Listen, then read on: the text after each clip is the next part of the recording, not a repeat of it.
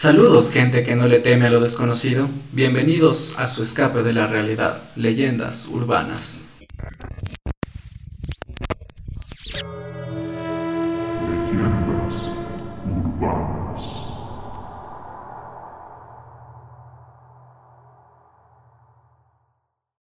Saludos gente con gustos paranormales, yo soy David y les voy a guiar cada semana por este inframundo de leyendas y mitos desconocidos, donde le contaré a Nikki y a todos ustedes una leyenda diferente. Y hoy a mi izquierda, Nikki Muñoz. ¿Cómo estás, Nikki? Todo bien, ¿y tú? ¿Qué tal? Bien, bien, todo tranquilo, todo bien. Bueno, ¿De qué va a ser el capítulo de ahora? ya lo vas a averiguar, igual que todos nuestros oyentes. Pero antes de empezar, tenemos que dar las gracias a nuestro patrocinador, Muri Psicología Aplicada, los cuales son especialistas en psicoterapia, terapia individual, terapia de parejas, terapia familiar, evaluaciones psicológicas y atención en cualquier tipo de psicopatologías. Así que si necesitan un acompañamiento psicológico, ellos son los mejores. A veces tan solo ser escuchado marca la diferencia. Sígalos en redes sociales como Muri-psicología. Y también a nuestro patrocinador, Sweet and Love, que si quieres un postre que te cambie la vida, definitivamente tienes que ir a probar el de ellos, que es completamente una locura. Tienen cheesecakes, mousse y todo lo que te puedas ocurrir, así como también tienen preparativos para cualquier tipo de fiesta que tú quieras. Así que si quieren una explosión en su boca, Sweet and Love es la mejor opción. Sígalos en redes sociales como Sweet con doble T, guion bajo and, guion bajo love, guion bajo EC. 100% recomendados, la verdad. Son lo máximo. Y bueno, vamos a empezar. Imaginen que están en su casa cuando de repente sientes un temblor que proviene debajo de tu cama. Tus sentidos se empiezan a agudizar. Regresas a mirar a tu alrededor cuando de repente toda la habitación comienza a volar, como proyectiles chocando contra todo a su alrededor. Gritan aterrorizados cuando sientes a tu cuerpo levitar y golpear contra las paredes con una fuerza que te deja sin respirar. A lo lejos, tus padres se quieren acercar tu esperanza de que esto termine, de que esto termine, ya se desvanece al ver que la puerta se cierra sola con una fuerza descomunal. Ahora ya nadie les puede salvar. ¿Qué piensan de esta historia? Mm, ¿Qué onda? No sé, me sonó a todos los temas que hemos hablado anteriormente, la verdad, desdoblamiento y cosas paranormales, no, no sé. Ya les dije que todos los capítulos se interconectan entre sí. Sí, en realidad, sí, pero este sí fue literalmente la conexión con todos. Pues tomen a su Warren favorito y adentrémonos en el inframundo de los poltergeist. Mm, Chan, chan, tú. chan. Veamos, este tema sí es, no sé si nuevo o no sé si es que no tengo bien clara la definición, pero veamos qué me vas a enseñar ahora. Que les vamos a enseñar a todos nuestros oyentes. Y la, la historia que les acabo de contar es uno de los casos más famosos de la interacción con una de estas entidades, que fue el caso del Poltergeist de Enfield, documentado por la pareja más famosa en cuestión de paranormal, como son los Warren. Algún rato hablaremos de ellos, porque tampoco son como todos lo pensamos. Tienen muchas cosas ocultas y son bastante... Densos. Más que densos. charlatanes. Bueno, puede ser. Para los que no saben, los, los Warren, eh, si han visto el conjuro, eh, Annabelle y todas esas cosas, bueno, ellos son los la que- monja. Sí, la monja, ellos son los que, los, los principales, los mediums y los que sienten todo así. Sí, en nuestro capítulo anterior hablamos de, de Balak. Bueno, solo fue la historia de Balak. Y Balak fue como la encarnación de la monja en la película de La monja de los Warren. Pero, ¿qué son? Se estarán preguntando. Y para responder esto, primero debemos entender que un poltergeist no es lo mismo que un fantasma o un demonio, ya que sus acciones al parecer pueden ser similares, pero hay que entender, a- o sea, hay que aprender a diferenciarlos por si algún día tienen que lidiar con uno de ellos. O sea, son mini fantasmas. Ya vamos a Son ver. más densos. Yo a veces no sé si les digo poltergeist o O poltergeist. ¿Qué cre- Poltergeist, creo que es. ¿Qué creen que sería? Para mí es poltergeist, pero se escriben poltergeist. No lo sé. Versión Igual, ecuatoriana. igual versión ecuatoriana sería los poltergeist. La- las cositas que vuelan por ahí. Las cositas que hacen que nos, que nos choquemos contra las paredes. Pero algo que debemos entender es que esto se puede explicar desde un lado lógico y racional o desde un lado paranormal. Y aquí, como nos encanta ver siempre todas las opciones, vamos a analizarlas, las dos. Ok. Y pues empecemos con lo que nuestra cabeza puede entender, que es el lado lógico y racional. Pues un poltergeist, porque voy a ser extranjero. A veces va a ser puerta. Sí, a veces va a ser. Sí, sí, sí, sí, sí. Es una manifestación física de una entidad que no puede percibirse. O sea, no sientes al poltergeist. O sea, un fantasma se siente, un demonio se siente heavy, un duende se siente, pero un poltergeist no lo puedes sentir. Ni ver. O ver sí, no lo puedes sentir. O sea, para, para preguntarte, eh, no sé, ¿son esas lucecitas como destellos? Sí y no. O sea, porque las lucecitas también pueden ser conectadas con, con fantasmas o pueden ser conectadas, no con demonios, no, pero pueden ser conectadas con fantasmas. Pero son la típica que tomas la foto y se ve como una, como una, Sí, una bolita como una orbe, exacto. Pero los poltergeists no siempre se ven como una orbe, también pueden verse como algo diferente a eso. Ya. Y... ajá, Ok. Ya me queda más claro, dice. Exactamente, y son tan interesantes ya que estos sucesos contradicen completamente las leyes de la física. Lo habitual es que se impute el fenómeno a la acción de, espíritus u otros entes de de la existencia incomprobables desde la ciencia y lo racional. Por ejemplo, no se puede explicar desde un razonamiento lógico el hecho del movimiento autónomo de un objeto inanimado o un ruido cuyo origen no se puede explicar y la materialización repentina de una cosa. Y justo aquí con lo que me dice, o sea, con la materialización es que sí, a veces estamos, los podemos ver, ¿cachas? Como que estamos así, pa, pa, pa, y ¡pum! Ves alguna sombra así maldita de tres metros en la esquina de tu Mm, casa Ya, ya te caché. pero no, no estás sintiendo nada. O sea, porque a veces muchas personas que nos escuchan tal vez tienen la capacidad de sentir cosas, Sí. de sentir fantasmas o de sentir entidades que son heavy, pero estos no los vas a sentir, pero sí los vas a poder ver porque se pueden materializar en este plano. O sea, serían como, como los las tulpas.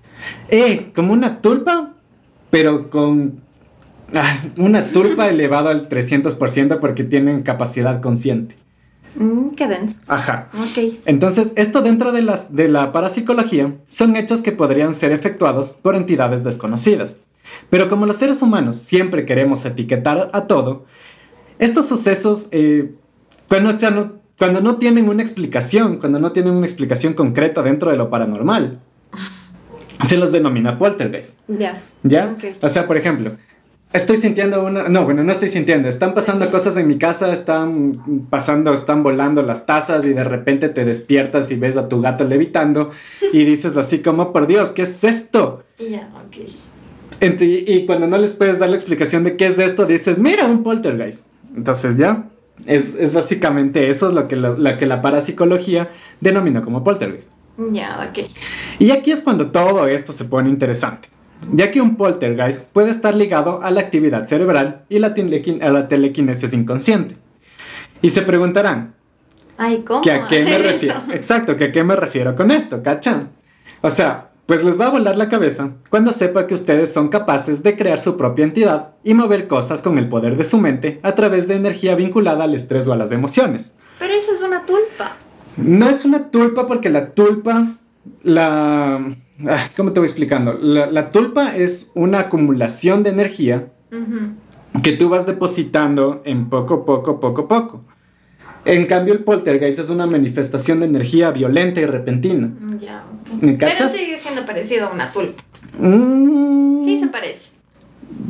¿Qué dicen nuestros oyentes? Vayan a escuchar el capítulo de tulpas, escuchen este capítulo y nos dicen cuáles son las diferencias y cuáles son las similitudes de las tulpas y los poltergeists.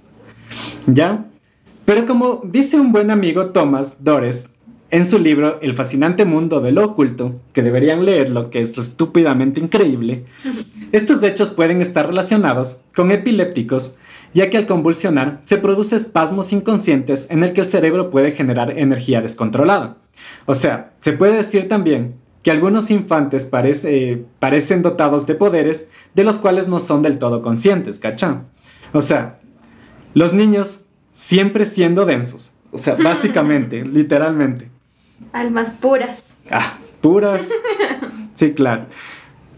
Si ya de por sí decimos que son vampiros energéticos, ahora me vienen a decir que también tienen la capacidad de generar poltergeist en situaciones concretas de la vida, ¿cachá? O sea, literalmente me están queriendo decir que un niño o niña, porque es mucho más común que esto pase en las niñas, ya que con el cambio hormonal que se produce en la adolescencia, sumando a situaciones de estrés, ambientes tensos, represivos o de abuso, son capaces de despertar poderes paranormales que pueden poner de cabeza a todo lo que les rodea. Literalmente, Hay, hay una película que se llama Carrie. Carrie, ¿qué? Carrie. No, es- no has he visto. Es viejísima. Yo no veo películas de miedo. Pero ahí ella, por ejemplo, cuando, o sea, ella sí sufría abuso y todo el mundo le bulleaba y todo, y al momento de que en el baile de graduación le hacen una broma y le lanzan pintura roja en el baile cuando le anuncian ganadora como la reina, No. eh, ella empieza a incendiar la escuela. Sí, Eso. eso, exactamente. Eso es un poltergeist. Ok. Y Es también, muy buena, te voy a hacer ver esa película. no sé, no me verás, vi una película una vez, no me acuerdo cómo se llama la película, pero era de una niña. Bueno, no, les voy a empezar por desde el principio. Esta, en esta película, ellos se van a vivir en una casa en la que, al eh, en la que había pasado como estas cosas paranormales. Ujú. Y entonces vuelve a pasar estas cosas paranormales y empiezan así como a sacarle la madre a, a la niña, que le tienen volando contra el techo, contra la cama, que se rompen las ventanas, que los muebles se pegan contra las paredes y dicen así como, o sea, ¿qué está pasando? Todo es full denso, ¿cacha? Entonces la niña, o sea, no sabía qué pasaba, la mamá no sabía qué pasaba, todo era súper complicado, trajeron un exorcista, el exorcista dijo no tenemos nada, pero las cosas seguían pasando. Y luego la mamá empieza a investigar y se dio cuenta que antes a esta otra niña que le pasaba lo mismo en esa casa, el papá abusaba sexualmente de ella. Y ella, En mecanismo de en mecanismo de defensa, creaba esto. Entonces la mamá dice, tiene una revelación y dice, el, el- mi esposo se lleva a mi hija todas las tardes y ella regresa y, y empezamos a tener estos problemas. Y, y empieza a hacer una conjetura y se ve al final de la... Al final de la película se ve como el, la- el papá se está yendo con la niña en el carro y, y- le empieza a tocar la pierna a la niña y se acaba la película. Mm. Y tú te quedas así como, oh, hijo de puta, cacha. Porque la niña lo que estaba haciendo era crear una entidad Que le defiende. que le defienda. Por eso le sacaba la puta al papá. Mm. Cacha, era su... me quedé locazo con esa película. Tienes que acordarte el nombre para... Ya voy a acordarme el nombre y les pongo. Pero se hablaba en la antigüedad que estos eventos estaban relacionados con posesiones diabólicas o demoníacas. Y me pongo a pensar, en sí, ¿cuántos niños crees que fueron llevados a la hoguera por causa de esta peregrina creencia? O sea, ¿cuántos niños no fueron torturados en la Santa Inquisición por métodos tan absurdos y medievales como los que vimos en el capítulo de Brujas? Cacha, por esta creencia absurda de que tal vez ellos estaban tratando de defenderse, creando una entidad, y les estaban relacionando con el diablo, con los demonios, y los estaban matando. Cacha, es densazo. Pero. Pero algo que sí hemos cambiado en el transcurso de los años es que siempre queremos darle una explicación a las cosas que pasan y en vez de explotar el morbo con lo diabólico y los exorcismos que limitan lo racional con lo paranormal, cambiemos el chip, ¿cacha? O sea, aunque sea un poco, y descubrimos que tal vez estas situaciones se deben a una inus- un- inusual concentración de energía bioeléctrica debido al enojo o a la insatisfacción que un niño o una niña pueda estar padeciendo en un determinado momento de su vida. Y eso de verdad me da miedo, ¿cacha? Eso solo pasa con niños hasta la adolescencia. Sí, Y grandes ya no. ya no. O sea, Ya te controlas. sí, pero ya no en, la- en el No nivel, o sea, en el nivel que pasa con los niños, porque los niños no pueden controlar estos poderes. Los, los adultos empiezan a tener más raciocinio de lo que están haciendo, ¿cacha? Qué denso. Sí, y como te digo, esto de verdad me da miedo, o sea, porque imagínate tener que lidiar, o imagínese en tener que lidiar con un adolescente en su edad del burro. Y peor O sea- con esas vainas. Cuando piensa y siente que todo el mundo les odia y todo está en su contra, o sea, que piensan que nadie les entiende y ellos mismos no entienden la razón y por qué hacer miércoles para intentar subsanar ese sentimiento, ¿cachá? Ahora súmale superpoderes telequinéticos y de posesión. O sea, Dios mío, corran, porque do- el doctor Charles Xavier es chiste al lado de estos mini brothers, ¿cachan? O sea, literalmente. Y con esto ya digo así, puta, yo no quiero tener hijos, weón. Porque ponte que sale una mini cosa, versión Wanda Maximoff, queriendo acabar con todo, ¿cachan? Y esto se le conoce como psicoquinesis espontánea recurrente, que son efectos materiales espontáneos y explicables. Y algo que encontré que dije como, what the fuck, es que este fenómeno involuntario constituía una de las maneras de expresar su hostilidad sin temor a ser castigado. O sea, las personas generalmente ignoraban que era la causa de los disturbios, pero secretamente o abiertamente estos niños se alegraban de ello, ¿cachán? O sea, sí sabían lo que estaban haciendo. No sabían lo que estaban haciendo, pero se alegraban de que las cosas pasen. O sea, se sentían seguros, por así decirlo. Exacto, y se pican porque cacha tener el poder de hacer esto, o sea, me parece lo caso. Es como, Sí. como imagínate, tu papá te castigó, o sea, literalmente te dijo, brother, vales carpeta y vas a tener que no vas a tener celular y no vas a tener computadora y te vas a ir a dormir a tu cuarto así, a oscuras y a las 4 de la tarde.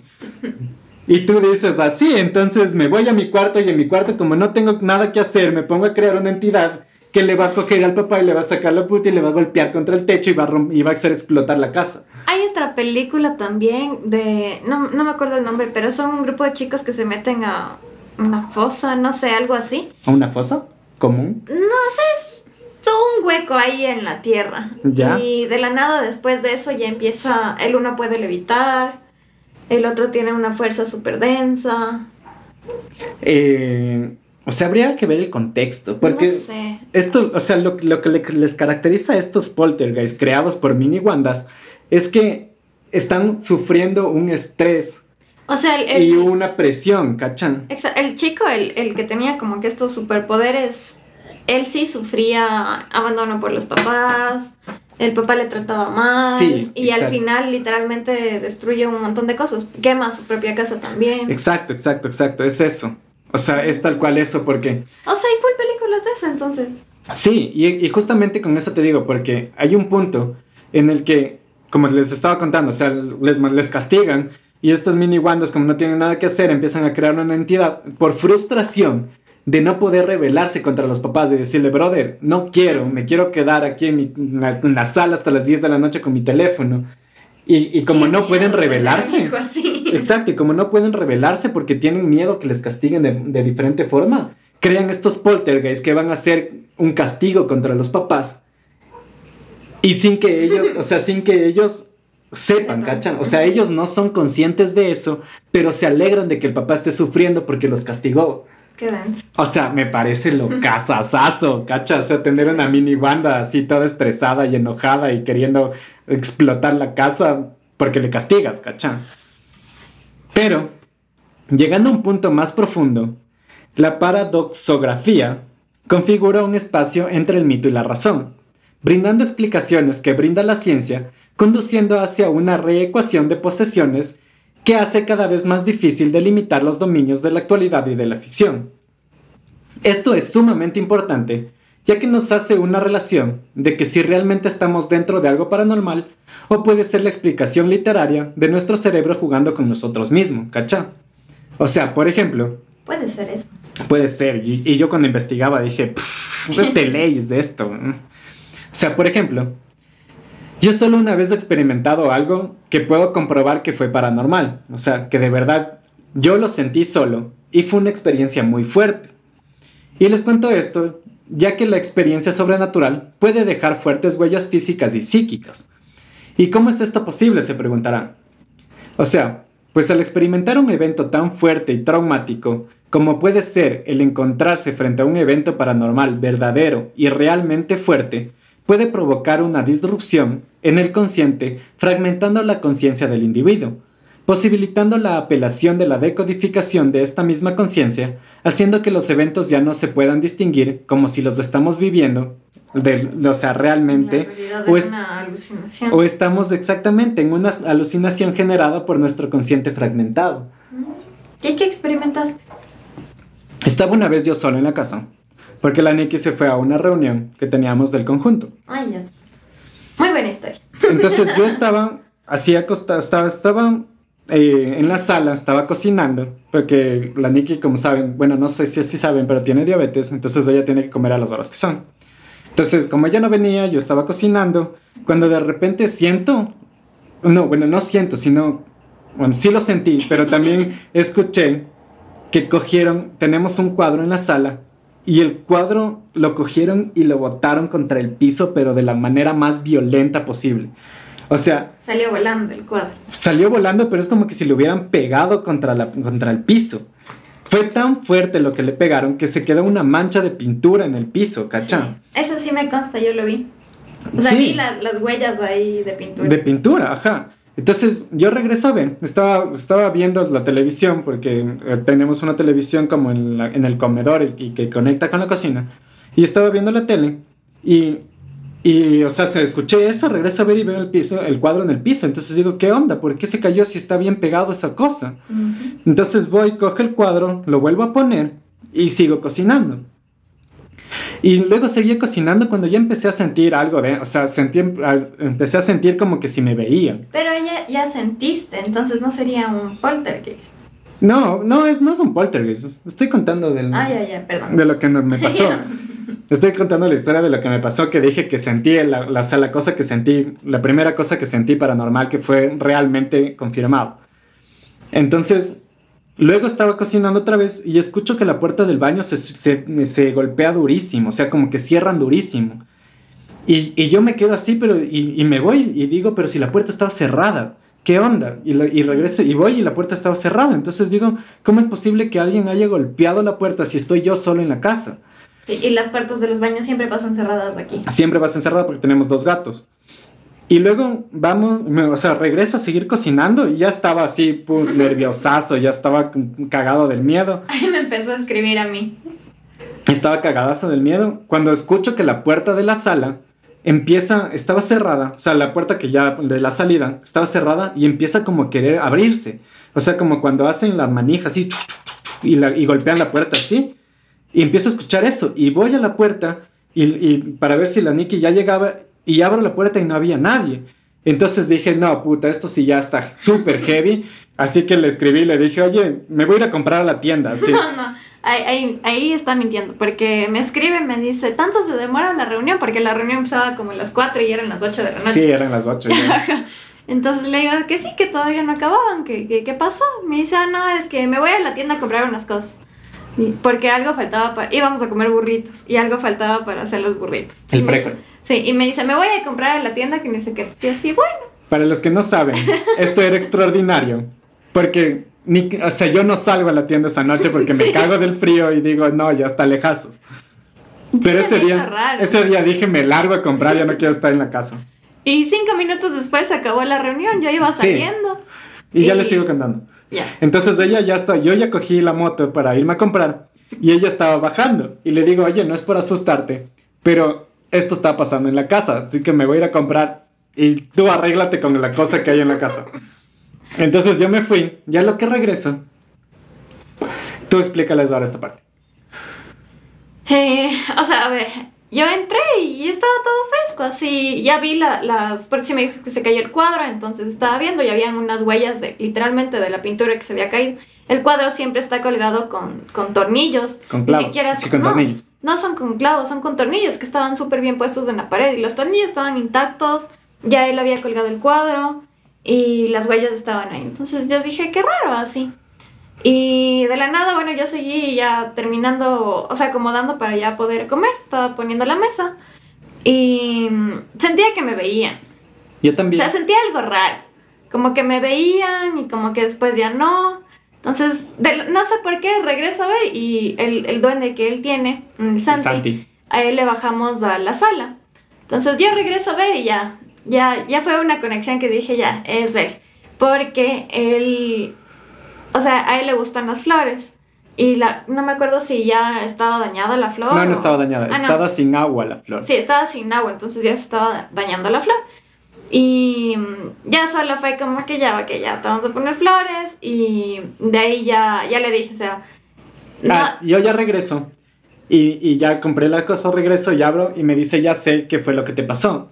sí. Y me dice, es de, fue el Santi, porque estaba Ah, sin sí. agua. Ajá, y a mí días anteriores también eh, me prendían, me apagaban la tele, me movían las cosas, entonces, bueno, conversé con mi prima y le dije, le dije como que, o sea, él, el gato aquí tenía que ponerle flores, que le compre, pero él se robaba las flores de los jardines. No hay, nada más, no hay nada más romántico en mi pensamiento que te regalen una, una flor robada. Porque comprar, cualquiera puede ir a una florería y la compras. Pero la adrenalina que te da ir a robarte una flor ajena, esperando que nadie por la ventana salga y te diga, ¡hey, mi flor! Y tú correr como un loco. Es mucho más que la adrenalina de ir a comprar la flor. Nada, eso solo hacen los ladrones y no está bien. Y bueno. Pero a le- a mi duende no le gustaba eso. Entonces, Entonces, exacto, yo hablé con mi prima y le dije lo que me estaba pasando, entonces le dije, le dije "Es que el gato se está robando las flores para ponerle al Santi. Y me dijo, no, porque tiene que comprarle. Y bueno, de ahí ya le pregunté y ya quedó en comprarle las flores. Entonces, sí, ya le ahí he comprado las flores a mí. una vez que ya le compró las flores, a mí me dejaron de molestar. O sea, ya, ya no sentí nada. eh, o sea, ya no me prendían en la tele, ni me movían las cosas, ni nada. Entonces ya era como que fresco, así. Pero ahí el Santi estaba con su flor sin agua. Entonces estaba molesto. Claro, su flor sin agüita, pobrecito, yo sí lo entiendo. Ya le pedí perdón, le dije, Santi, perdóname por no haberte puesto agüita. Santi, si estás escuchando, besito, ya no te voy a dejar sin agüita. Entonces ahí ya, le- ya le expliqué, ya como que se calmó. Pero le hubieran visto la cara al momento de irse a la tienda en la moto. Era pálido. Ya tem- creo que estaba temblando, pero no se notaba por el movimiento de la moto, la verdad. Pero, o sea, para que él haya querido ir a la tienda y salir corriendo de la casa, es otro nivel. Porque él le dices al- a, las 6 de la tarde incluso, dame comprando algo en la tienda. No, qué pereza, yo no salgo. Pero ese día, 8 de la noche, se fue a buscar donde sea el frijol con tal de salir. Ajá, densazo, densazo. Y era domingo. Entonces, imagínense. Pero bueno, Pero bueno, esa fue, esa fue mi experiencia. Y como les digo, una experiencia paranormal real puede hacer una disrupción en tu consciente que puede hacer que no estés, que no sepas si estás viviendo la realidad real o una alucinación generada por ese trauma que te puede provocar una, una experiencia paranormal real. Y no fue tan fuerte, pero si la, la gente que sí ha tenido experiencias paranormales realmente fuertes, se puede producir este fragmento en la conciencia, ¿cachá? Mm. Pero para no desviarnos tanto del tema, la actividad poltergeist tiene una fenomeno- fen- fe- fenomenología típica. Y es súper común que cuando estamos experimentando uno de estos fenómenos, estamos tranquilamente en nuestra casa cuando de repente empieza una lluvia de piedras, polvo u otros objetos pequeños, así como el lanzamiento y desplazamiento de objetos que pueden ser muebles pesados, eh, ruidos intensos, luces, apariciones y olores fétidos. Que no sé por qué, y, aquí quiero que, que la gente que nos escuche tiene más conocimiento sobre esto me diga en redes sociales, o sea, ¿por qué es algo tan común? O sea, porque es una característica que en las apariciones, ya sea de poltergeist o demonios o fantasmas, sea el hecho de que existen olores fétidos y de muerte. Mm, buena pregunta, no, no sé la verdad, pero sí, sí, sí sabe oler feo. Ajá. Es olores súper fétidos, así. Como de algo pudriéndose, no sé, pescado o carne dañada, cosas así. Sí, y eso es algo que me perturba un poco y que no le he encontrado una explicación racional. O sea, sino más bien se explica, o sea, ¿cómo se explica el hecho de que tenga este olor a infierno, cachá? Pero ¿cómo sabemos que el infierno huele así? Ponte y huele a flores. Exacto, o sea, porque justamente eso iba, que, que tampoco estoy tan seguro. Porque quien ha ido al infierno, o sea, ¿quién ha ido al infierno a ver cómo huele y regresar para decirme esto huele a infierno? ¿Cachá? Nadie.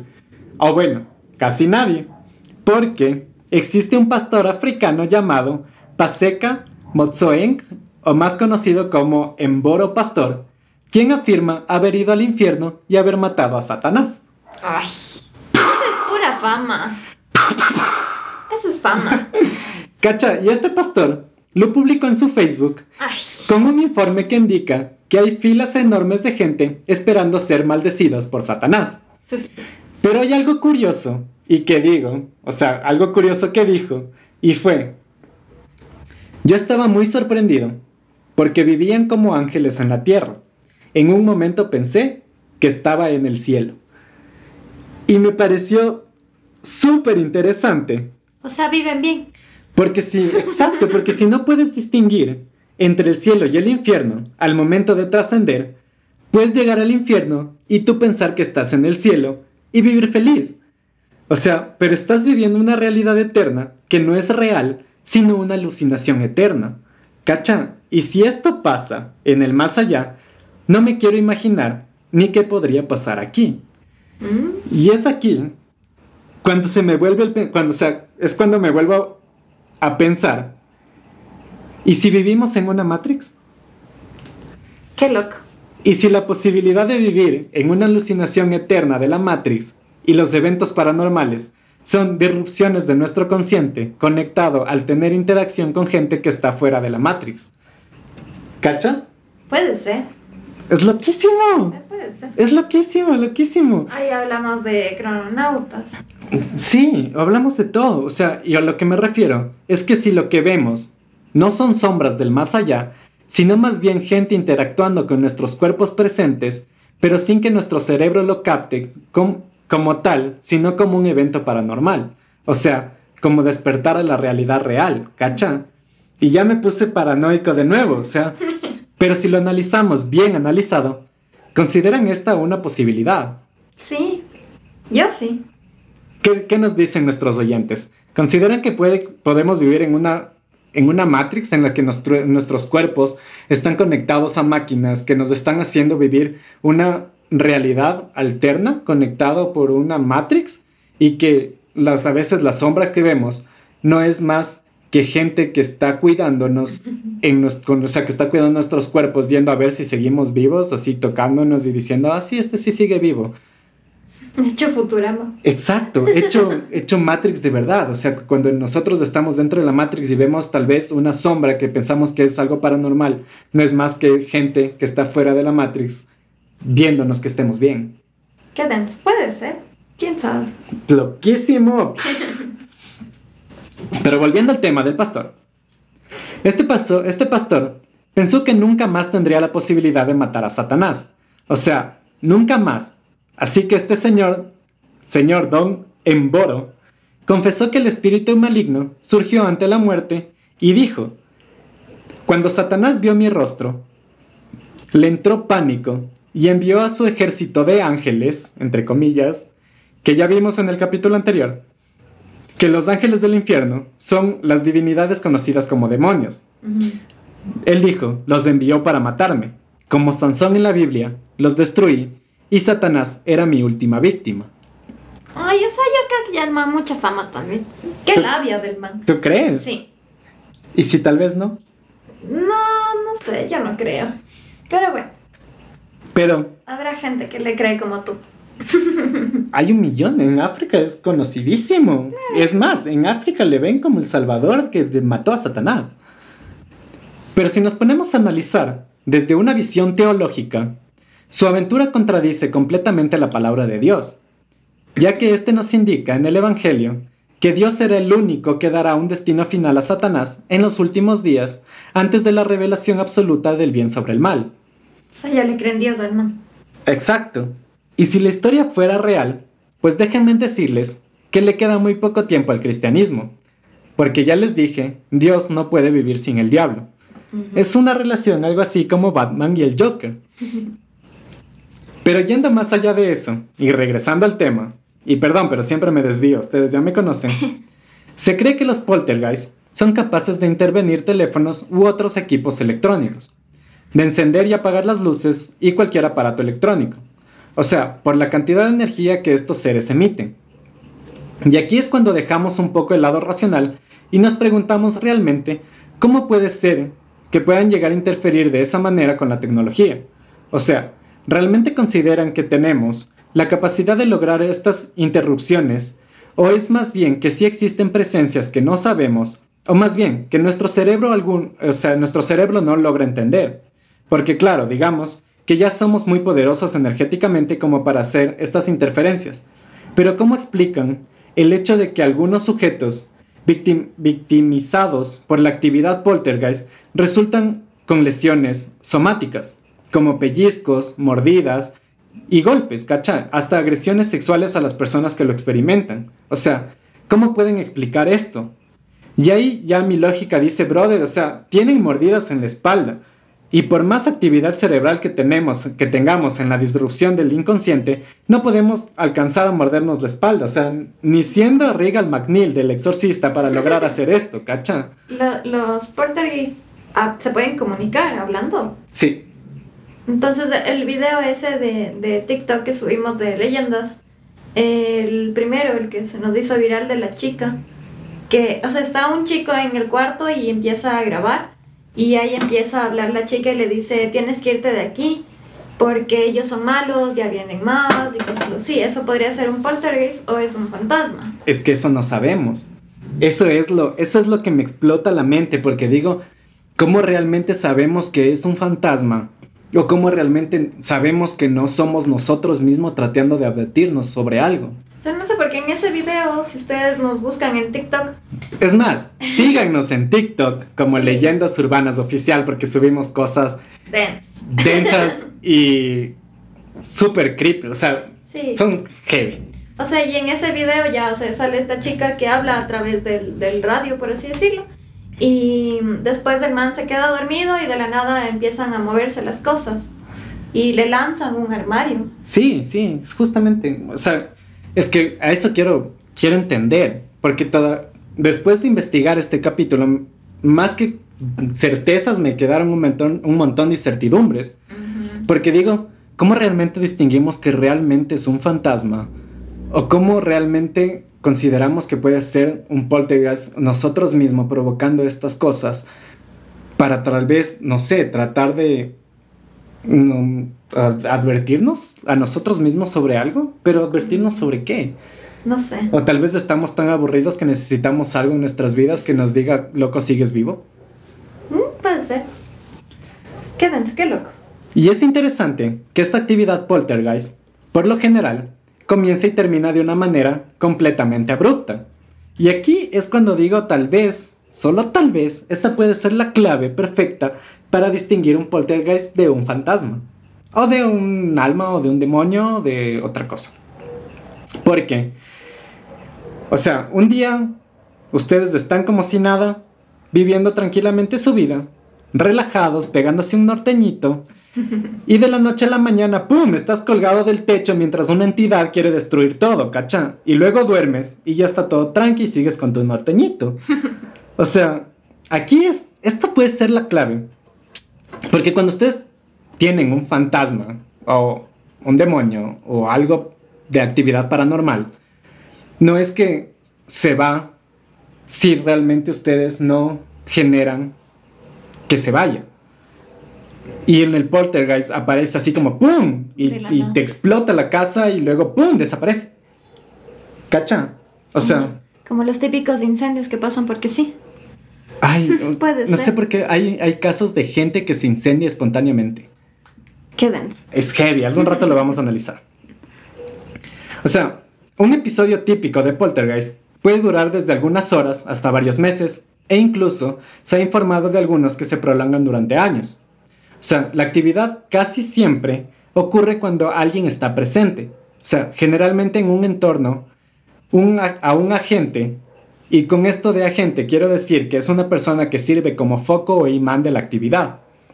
Por ejemplo, si tenemos a una mini Wanda toda enojada porque no la dejamos ir a la fiesta, esta va a hacer que un mueble se vaya al techo y una entidad nos arrastre. Pero cuando la mini Wanda ya no está en la casa, está Ya completamente tranquila como si nada pasaría. O sea, es, el- es como un fantasmita que te va siguiendo y te va haciendo los favores, por así decirlo. Es como, podría decirse de esa manera, o tal vez podría decirse como, como que esta persona los está provocando. Mm, ¿Cacha? puede ser. Ujú. Es importante saber que en el siglo XIX las manifestaciones de poltergeist fueron atribuidas al diablo, demonios, brujas y espíritus de los muertos. Pero vamos viendo un caso en concreto. Estaba, entra- estaba entre poner varios casos o analizar un caso a profundidad. Y dije, si queremos realmente ver qué está pasando, analicemos un caso a profundidad. Ah, está bien. Y al final decimos que a qué mismo le creemos. y empecemos con uno de los casos más conocidos, que es el caso de la bruja u espíritu de los Bell. No sé si han has escuchado o han escuchado. No me suena, la verdad. ¿No? O sea, si me vas contando, quizás. O sea, yo para nombres soy pésima. Así que puede que sí, puede que no. Pues estos hechos tuvieron lugar entre los años de 1817 y 1821. La bruja poseía cualidades humanas en sus sentimientos. Los sucesos empezaron entre 12 y 15 años después de que los Bell llegaron a Tennessee. Y acabamos de escuchar algo denso afuera del lugar en el que estamos grabando. Los gatos. Seguramente. La familia estaba bien establecida y gozando de la feliz vida del campo de la época. Los dos hijos, Drow- Drowry, Drowry y Betsy, vieron extrañas criaturas de las cuales no pudieron dar explicación. Betsy vio lo que pensó que era una mujer caminando alrededor de la quinta. La aparición desapareció después de que Betsy le habló. Pronto, la familia empezó a escuchar extraños ruidos en la casa, como si alguien gol- golpeara las puertas y ventanas, también como las salas batiendo contra los cielos rasos. La causa de los ruidos no pudo ser escuchada. Y en- ay, encontrada. Perdón, perdón, la... ¿Cómo se llama? Dis- disrupción en el consciente. Los ruidos se hicieron más fuertes en la casa. Los sonidos en los dormitorios parecían como si las camas fueran separadas de pronto y violentamente, a lo cual se agregaban los gruñidos de perros peleando, ah, peleando mientras estaban encadenados juntos, haciendo un ruido ensordecedor y excitante. Lo curioso es que los ruidos cesaban cuando se encendían las luces. Todo en la casa estaba en orden, los muebles completamente intactos. Cuando Charles, Charles Byron, Byron Bell escribió, perdón, estas leves demostraciones continuaron por un año o más, creciendo, hasta que la casa temblaba como una tormenta y los ruidos se escuchaban a una distancia considerable. O sea, ya no era ahí mismo. Exactamente. O sea, se escuchaban en la casa, se escuchaban afuera, se escuchaban lejos, se escuchaban cerca. Para entonces, John Bell, que era el padre de familia, desarrolló una enfermedad que afectó su lengua y los músculos de sus mandíbulas. Bueno, su- de su mandíbula, por solo tiene una. Tenía dificultades para mastigar y tragar. Todo esto se le atribuía a la bruja. Uno de los amigos de la familia, de la familia James Tom- Johnson, fue a, pasar una noche en la casa. Este y su esposa leyeron un capítulo de la Biblia, rezaron y se fueron a su cuarto a descansar en la habitación continua a la de Betsy. Inmediatamente, y cito lo que dijeron, ruidos jamás oídos antes empezaron peores que nunca, invadiendo el cuarto de los Johnston. Las cobijas fueron quitadas violentamente de la cama, al tiempo que risas en tono de mofa se escuchaban fuertemente, causando pánico en el matrimonio Johnston. Denso. Qué miedo. Tú te mueres. Yo, me, yo le digo, quema la casa, bro, y Claro. quema la casa y vámonos, así. ¿Qué, qué haces perdiendo el tiempo aquí? Algunos de los amigos de la familia Bell trataron de inducir al espíritu a que dijera cuál era el significado de su presencia y a dejar a la familia en paz. Desde ese momento en adelante, amigos y visitantes estuvieron presentes en la casa casi en todo momento hasta que el espíritu se fue. Para esto, hay que decir que la que más estaba sufriendo las consecuencias, Era la chica, no, el hermano. no, era John, el papá. Y algo súper curioso que no sé si lo escribí, pero les voy a decir, es que la bruja o el espíritu de los Bell era completamente violenta, menos con Betsy. Con Betsy era súper amable. Se le cuidaba. Exactamente, le cuidaba y era súper amable con Betsy. Pero con John, era literalmente a John lo cogía, lo arrastraba por toda la casa, le pegaba contra las paredes y literalmente le dejaba mal herido y se cagaba de la risa. Qué loco. Era loquísimo. Después de ese momento, en las noches que siguieron, después de la visita de los Johnston, el espíritu comenzó a hablar voluntariamente por primera vez, como en susurros. La primera charla real fue una repetición de la plegaria y canción de Mr. Johnston durante la primera noche en casa de los Bells. La imitación fue tan exacta, tanto en la repetición como en el sonido de la voz, que se dijo que no se podía distinguir de la voz del señor Johnston que el de la bruja. O sea, no sabían. Tenía el mismo tono de Tenía voz el- y todo. ¿Te acuerdas que te dije, les dije, que cuando llegaron los Johnston, la familia sacó la Biblia, rezó un párrafo de la Biblia y se fueron a dormir? Esta voz, este espíritu, comenzó a repetir ese mismo pedazo de la Biblia que ellos rezaron en la voz del señor Johnston. Entonces no sabían si era el señor Johnston hablando, rezando, o era la bruja o el espíritu. ¿Cómo sabes que no fue un demonio? No lo sé, estamos tratando de averiguarlo. Me espero, no me adelanto. Esto añade por lo menos dos misterios a las, habita- a las habilidades de este espíritu. Y me pregunto, ¿cómo este espíritu podía recordar perfectamente y cómo podía decirlo de manera que no se distinga entre la manifestación real de Mr. Johnson y la del el espíritu? Sí, y, y- y ya como les digo, este capítulo me dejó más lleno de, de dudas que de certezas. Y es denso. O sea, el espíritu se apoderó del hogar de los Bells y jugó de, o sea, y jugó de huéspedes de los vecinos y de gente alrededores que venían atraídos por la creciente fama y reputación del espíritu. Es decir, la gente de otros lados, los vecinos de la casa, no sé por qué, gente rara, iba a la casa a ver las manifestaciones del espíritu. El burbu. Hasta ahora hay eso. Y yo re, me recontrapregunto. O sea, si uno de mis amigos me dice, brother, en mi casa se están cagando de la risa mientras le cogen a un señor y le pegan contra la pared, ¿quieres venir a ver? Sí. Y le digo, estás recontra pendejo. Yo sí. Ni locos. Es más, le digo, brother, quema tu casa y por favor no te me vuelvas a acercar, porque tal vez se me pega. Ni cagando, yo no sé, gente rara. Si ustedes son gente rara, escríbanos sus experiencias paranormales que queremos escuchar. Y vamos a hacer un capítulo de sus experiencias. Tenso. Pero el espíritu, asumiendo un carácter piadoso cuando no estaba violento, le encantaba hablar de religión y citar las escrituras con absoluta precisión.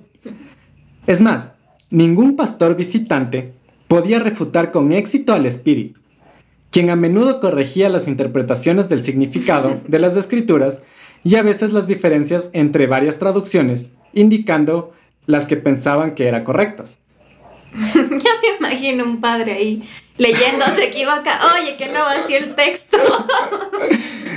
Cada, o sea, suena chistoso, pero sí. Debe dar Imagínate, miedo. Obviamente, ahorita nos cagamos de la risa, pero imagínate que tú estás, soy un padre exorcista, que voy decidido a sacar ese espíritu de esa casa. Llego, me pongo mis cosas, me pongo mi crucifijo, hago mi Biblia, empiezo a leer y empiezo a decirle como va de retro Satanás, cuando de repente una voz en la K que retumba en la casa se te caga de risa y te dice, brother, estás mal, así no es. Y tú dices así como pastor, obviamente dices, sí, sí va así, y el, y el espíritu, no, que no. Y ahí sale el, hola Dios, soy yo de nuevo. Exacto. Me parece locazo, sí. Qué loco. O sea, el espíritu también, en cuanto a cantar, cantaba canciones, perdón por la repetición, pero cantaba canciones que nunca habían sido escuchadas y que los presentes no olvidaron nunca. El espíritu empezó a observar todos los acontecimientos que ocurrían en el vecindario. O sea, es más, ya se fue de la casa, por eso les digo, si tienen un amigo paranormal que no se les acerque, que quemen su casa y que le, le- le bloquean así. O sea, nada podía decirse ni hacerse que el espíritu no supiera y contara de manera que todo el mundo se enteraba por todos los alrededores. Yo esta parte chismoso, ¿eh? Exacto. Me parece más de comedia ya, oyéndolo. O sea, si lo relatas, o sea, no si lo relatas, si lo interpretas de esa manera, pero imagínate estar viviendo eso. Claro, debe ser. Debe ser una estupidez. Sí, ahí sí. Pero imagínate así, corrige a los padres, si es que no hablan bien, después se entera de los chismes, va contando los chismes. Exactamente. ¿Sabes qué? Algo que me faltó decir es que los poltergeist se los consideran como espíritus bromistas. Sí, se nota. No, sí, sí, de verdad. A los, a los poltergeist se los consideran como espíritus bromistas. Aquellos espíritus que hacen algo para cagarse de la risa. ¿Mm? Por diversión. Por diversión, exactamente. Y lo que me pregunto es cómo semejante espionaje a la comunidad se convirtió, o sea, con semejante espionaje a la comunidad, se convirtió rápidamente en un modelo en todo lo que concierne a buenos ciudadanos. O sea, el espíritu también podía leer los pensamientos diabólicos de algunos visitantes de los Bells. Mm. Es- o sea, es decir, que todos alrededor se empezaron a portar como ciudadanos ejemplares. Para que no les pase nada. Porque si no, el espíritu les iba a arrastrar, básicamente. Y, y si tenías pensamientos diabólicos, cuando ibas al lugar, te arrastraba. O sea, Mm, es una brutalidad. Para ese entonces, venían gente que viajaba cientos de millas a caballo o en carretas cubiertas para presenciar las hazañas del espíritu. O sea, imagínate, era 1817. No es, que, no es que por WhatsApp decían así como Oye, ni ¿qué está sabes pasando? cae a la casa, no, o sea, era gente que se enteraba por gente, Ah. gente, gente, gente, y que viajaban cientos de kilómetros a caballo para ver qué estaba pasando, ¿cachá? Mm, Qué denso. Lo que sí me pareció interesante es que los Bell nunca cobraron nada por la comida o por dormir en la casa, siempre que hubiera lugar. O sea, pudieron haber hecho negocio de esto, ¿cachá? Pero no, eran una gente que realmente la estaba pasando mal. Claro. Algunos traían carpas y se quedaban tanto como hiciera falta para satisfacer su curiosidad. Los Bells nunca cesaron de preguntar al espíritu qué significaba su presencia y qué era lo que realmente quería. Al fin, al final, dio una respuesta. Y cito: Soy un espíritu, hace mucho era feliz, pero he sido molestado. La voz era clara y fue entendida por todos los presentes. Agregó que permanecería allí y continuaría inquietando a John Bell hasta matarlo. Yo te digo que tenía ese, tenía O sea, ese odio contra el papá. No sé, le quitó del cementerio o algo así. No, lo- no sabemos, estamos tratando de averiguarlo. Ya, bueno. Sigamos. John fue castigado severamente con golpes y otras torturas físicas. Algunos de los chicos también fueron castigados tirándoles del pelo o abofeteándolos, dejándoles marcas rojas de dedos en sus caras. Divertido este fantasma. No es divertido. O sea, escuchando la historia me parece divertido. Es como que te portaste mal y ni bien entras a la casa y ¡para! cachetada así. Llegaste tarde de la fiesta. Te di permiso hasta la una de la mañana. ¡Pah! Ándate a dormir, mañana te castigo. Yo quiero ser ese fantasma para ir castigando a la gente.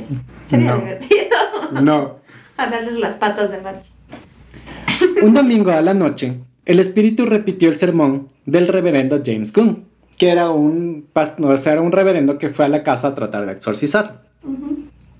Lo hizo tan bien que los presentes creyeron que realmente era el reverendo. ¿Y esto? ¿Y eso qué fue? Eso sí, no sé. ¿Al lado? No lo sé. Ay, ¿ves? Por eso no me gusta hablar de estas cosas densas, porque luego nos tocan la ventana del tercer piso. No. Esto me pareció súper interesante. ¿Qué escuchas? No sé si estuvo raro eso. Estuvo Fue, raro. fue en la ventana. Sí, fue en la ventana. Ay, estuvo rarísimo. Pero bueno. Ah, la cachetada. Ah, la cachetada. ¿Cómo que no grabas bien los capítulos cada que te toca? Ah, la cachetada. Así te va. Un visitante inglés, quien había llegado para resolver el misterio, fue testigo de algunas de las acciones más densas del espíritu. El espíritu mantuvo informado al inglés de todas las actividades de los miembros de su familia en Inglaterra. Estaban en Tennessee y la familia estaba en Inglaterra. Y esto me parece bien denso porque no le puedo dar una explicación lógica. O sea, voy a sacar una partecita de, de lo que les dije al principio. O sea, si fuera una mini Wanda usando sus poderes, o sea, puede tener la capacidad de ver la presencia y las acciones de gente al otro lado del mundo y que ni siquiera conoce. Muy denso. O sea, esto, esta partecita sí ya me ¿Cómo deja es posible eso? esta partecita sí ya me deja así como loca, porque digo, o sea, me parece algo ilógico, o tal vez no entiendo muy bien la clarividencia paranormal. O sea, y claro, tú puedes decir, ¿y cómo van a saber que lo que decía era verdad y no charlatanería. Mm. Es que no se sabe. Pues mis queridos amigos astrales, la información fue corroborada por cartas que le llegaban al inglés de sus Ah. familiares. Y aquí se pone rara la situación. A las muchas demostraciones dadas por el espíritu, se agregó una última. El espíritu le preguntó al caballero, inglés, qué mensaje quisiera enviar a su hogar. Algo que no, algo que no había sucedido nunca. Y el inglés dijo, cuénteles que, en mi opinión, nunca, desde que el mundo fue creado, los hombres han visto ni oído las cosas maravillosas de que yo he sido testigo en los últimos tres meses. Perdón.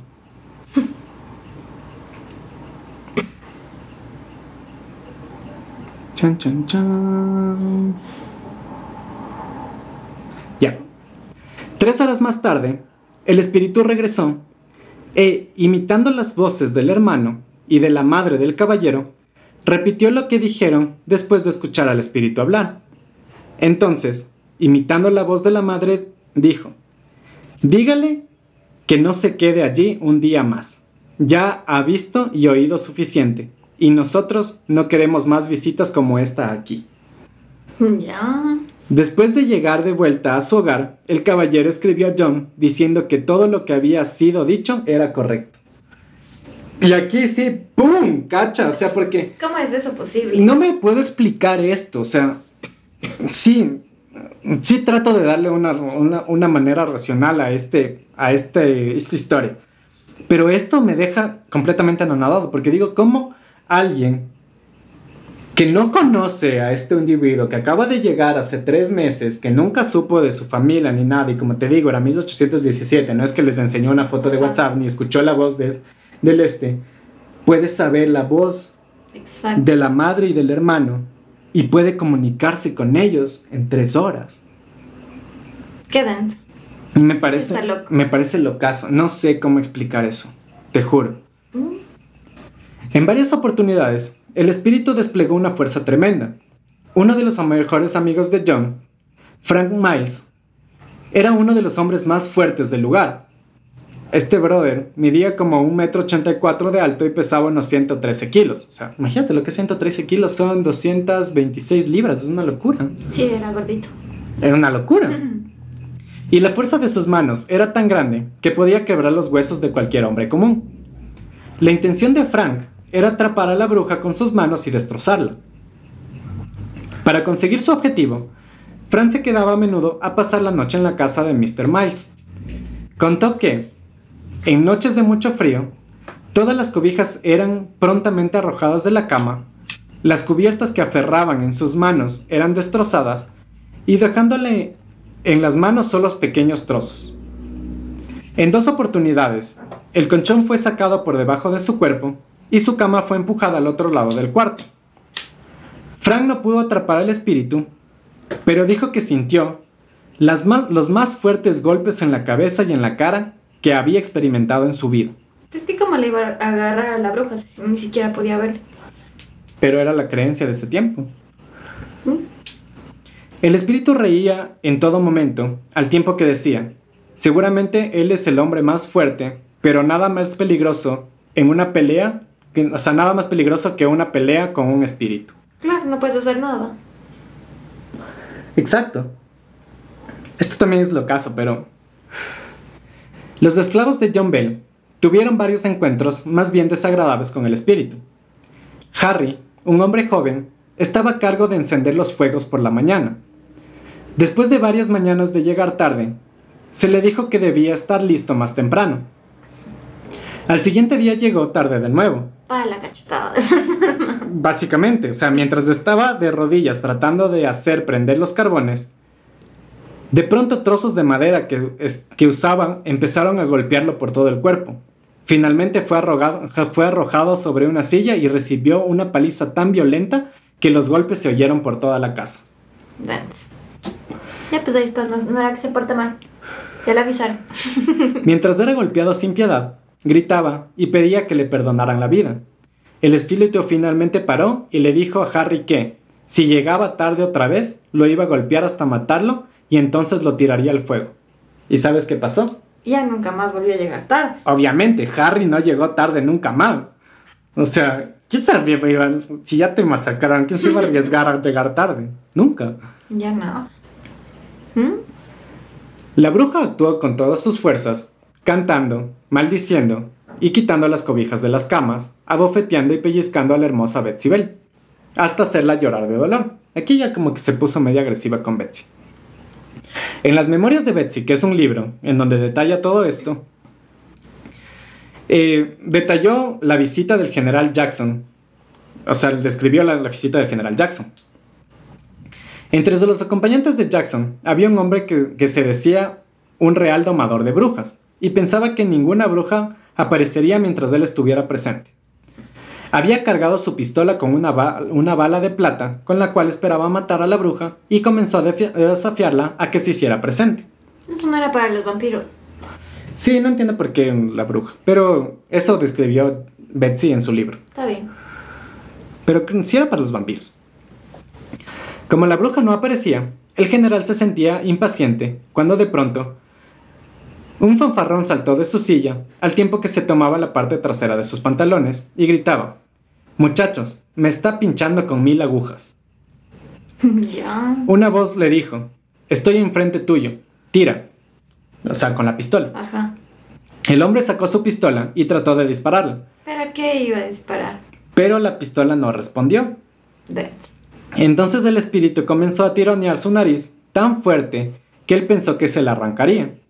Salió corriendo a toda velocidad hacia el carretón, gritando constantemente, mientras el general Jackson se reía y le decía a John Bell que nunca había visto algo tan cómico y misterioso y que deseaba quedarse una semana.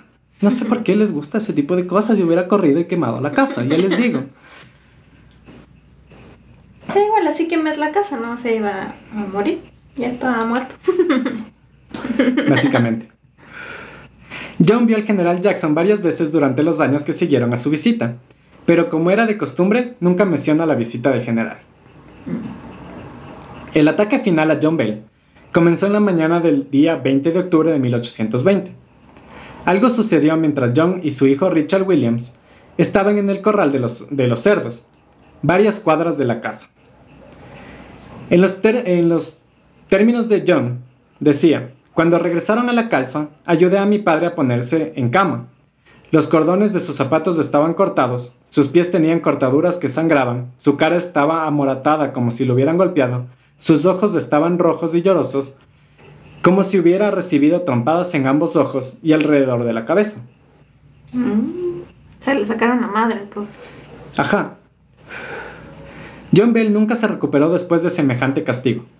Sus doctores recetaron medicinas acerca de las cuales el espíritu repetía que eran sin valor, y que John iba a morir y que él era la causa de su muerte. En la mañana del 19 de diciembre se lo descubrió sin conocimiento. El doctor John Hobston, quien atendía al señor Bell, fue llamado y llegó en menos de dos horas. Cuando su hijo buscó las tres medicinas que le había estado dando a su padre, no las encontró, y en su lugar halló una botella oscura que contenía un líquido marrón que ninguno de ellos había visto antes. Veneno. Puede ser. Ay, perdón, yo otra vez perdí.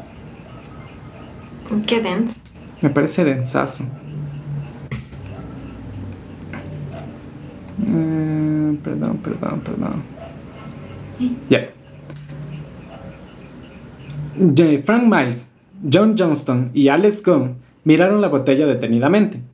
Frank había visto todas las medicinas que se había dado antes al señor Bell e inmediatamente dijo, la maldita bruja hizo esto. Entonces se oyó la voz del espíritu, diciendo con gran satisfacción, Nunca se levantará, yo lo hice. Agregó que le había dado a John una dosis suficiente para matarlo, para matarlo.